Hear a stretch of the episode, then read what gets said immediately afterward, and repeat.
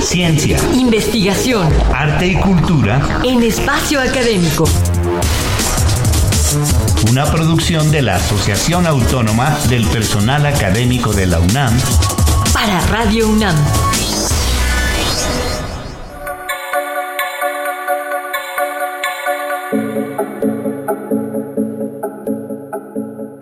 Ernesto Medina y Sabrina Gómez Madrid presentando diferentes asuntos y proyectos de la vida universitaria.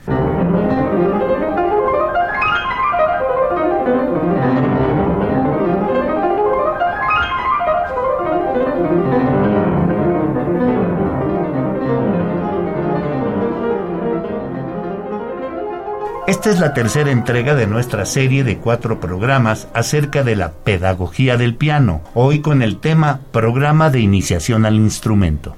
Y eso es lo que va a explicarnos nuestra invitada, la maestra Rocío Viruega Aranda. ¿Qué tal? Bienvenida, maestra. Bienvenida, maestra. Muchas gracias. Yo encantada seguir platicando sobre este proyecto.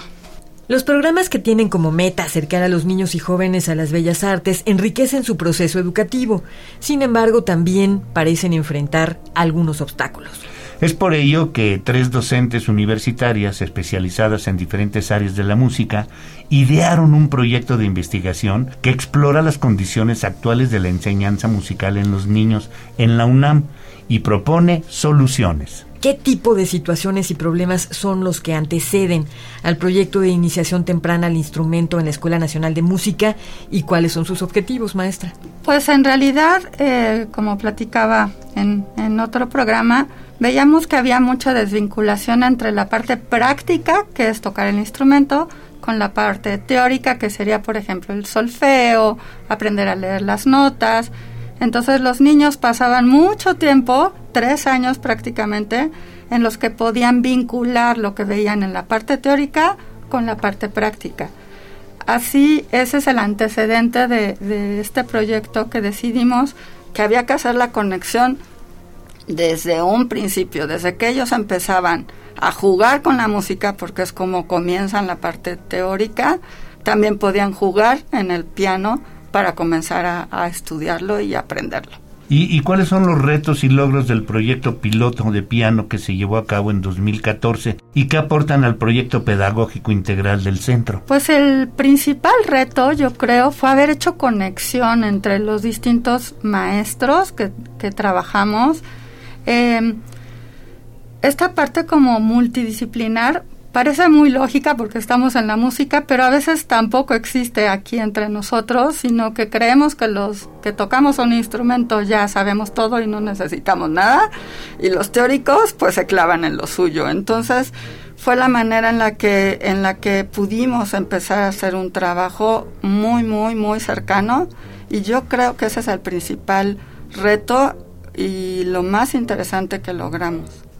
Bien, pues sabemos que este proyecto se planteó comenzar con una investigación de acción participativa. Ahora que está tan de moda este asunto, platíquenos en qué consistió y eh, pues cómo fue el trabajo colaborativo entre sus integrantes. Poder em, vincular los contenidos, que cuando un niño aprendiera nota eh, cantada o leída, la aprendiera inmediatamente también en el instrumento entonces ellos al hacer este enlace, luego, luego, inmediatamente, se dieron cuenta que había una mayor lógica en lo que, en lo que estaban haciendo y comenzaron a disfrutar mucho más el tocar el piano desde más chiquitos y también la parte teórica y de canto. Empezamos a enlazar muchas áreas que aumentaron su capacidad para poder aprender el instrumento. Y uno de los ejes fundamentales para desarrollar su proyecto de iniciación temprana al instrumento fue comenzar desde las necesidades del alumno. ¿Qué actividades llevaron a cabo para ello? Ay, eso sí ha sido un, un gran reto. Como todos sabemos, los que nos dedicamos a la enseñanza, las generaciones cambian y pareciera que tienen que pasar muchos años, pero a veces entre una generación y otra hay distintos retos. El reto mayor que tenemos ahorita pues es obviamente los juegos iPad, Nintendo y todo eso, lo que ha logrado que los niños se concentren menos en, por ejemplo, en leer una partitura o en el tiempo que pasan estudiando, practicando su instrumento. Eh, su cuestión motora también ha sido un reto.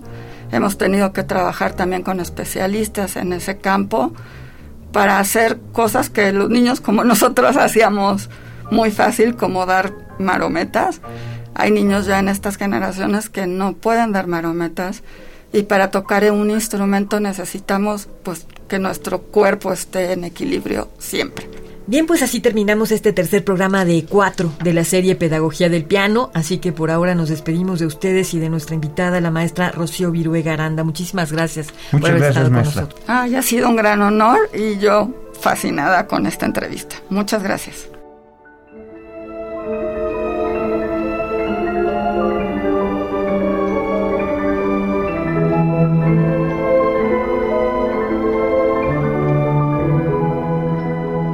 Bueno, les recordamos que siempre pueden encontrar información de nuestros programas en www.apaunam.org.mx, en donde también los tenemos en formato podcast. Pero si quieren escribirnos, pueden hacerlo a través del correo espacioacadémico.apaunam.com.mx.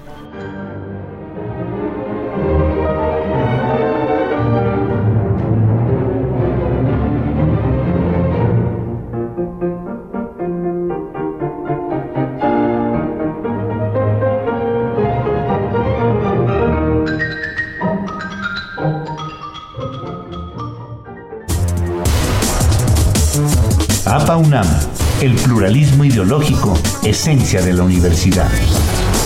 Radio UNAM, experiencia sonora.